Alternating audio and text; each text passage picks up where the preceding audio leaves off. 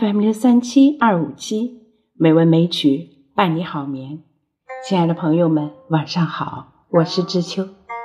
今天是二零二三年六月四日，欢迎您收听美文美曲第三千零六十三期节目。今天我们来欣赏一首唐诗《寄人》，即寄给人的一封信。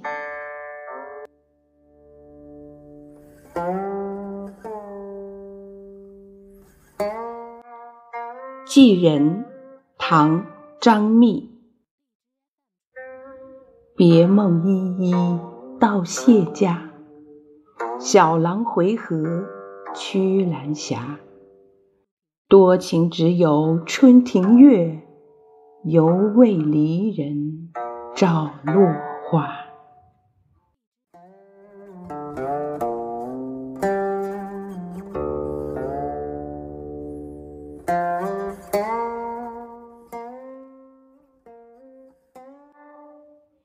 以诗代简来表达自己心里要说的话，这是古代常有的事。这首题为《寄人》的诗，就是用来代替一封信的。从这首诗深情婉转的内容来看，诗人曾与一女子相爱，后来却彼此分手了。然而，诗人对她始终没有忘怀。在封建宗法社会的礼教阻隔下，既不能直接痛快地倾吐衷肠，只好借用诗的形式，曲折而又隐约地加以表达，希望他到底能够了解自己。这是题为《寄人》的原因。诗是从叙述一个梦境开始的。别梦依依到谢家，谢家代指女子的家，盖以东晋才女谢道韫借称其人。大概诗人曾经在女子家里待过，或者在她家里和她见过面。曲径回廊本来都是当年旧游或定情的地方，因此诗人在进入梦境以后。就觉得自己飘飘荡荡的进到了他的家里，这里的环境是这样的熟悉。院子四面的走廊，那是两人曾经谈过心的地方。曲折的栏杆也像往常一样，似乎还留着自己抚摸过的手迹。可是眼前廊栏依旧，独不见所思之人。他的梦魂绕遍回廊，已近栏杆。他失望地徘徊着，追忆着，直到连自己也不知道怎样脱出这种难堪的梦境。崔护的《题都城南庄》时，人面不知何处去，桃花依旧笑春风。周邦彦的《玉楼春》词，当时香后忆兰桥。今日独寻黄叶路，一种物是人非的依恋心情，写得同样动人。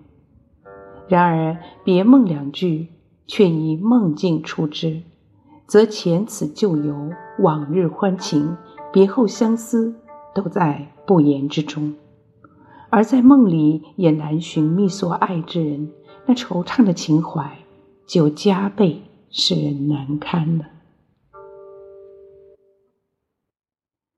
人是再也找不到了，那么还剩下些什么呢？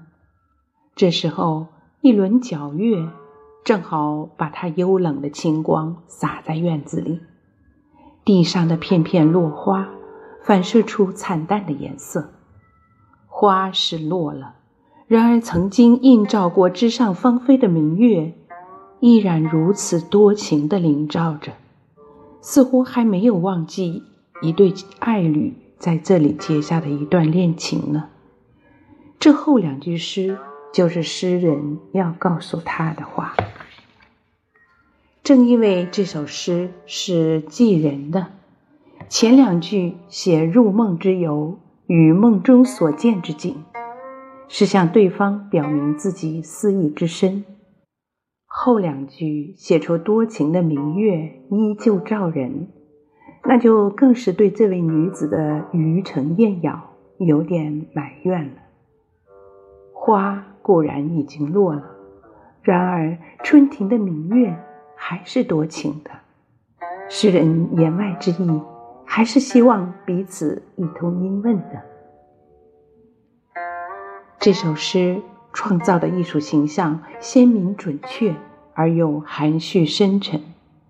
诗人善于通过富有典型意义的景物描写，来表达自己深沉曲折的思想感情，运用的十分成功。他只写小廊、曲栏、庭前花月，不需要更多的语言，却比作者自己直接述说心头的千言万语。更有动人心弦的力量。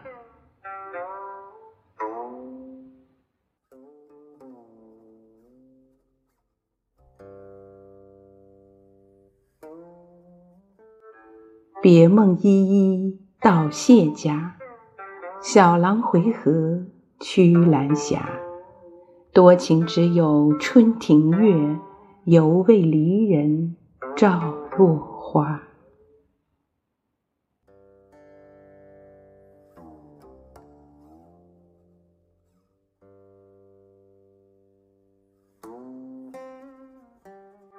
好了，今晚我们的节目就到这里了，感谢朋友们的收听。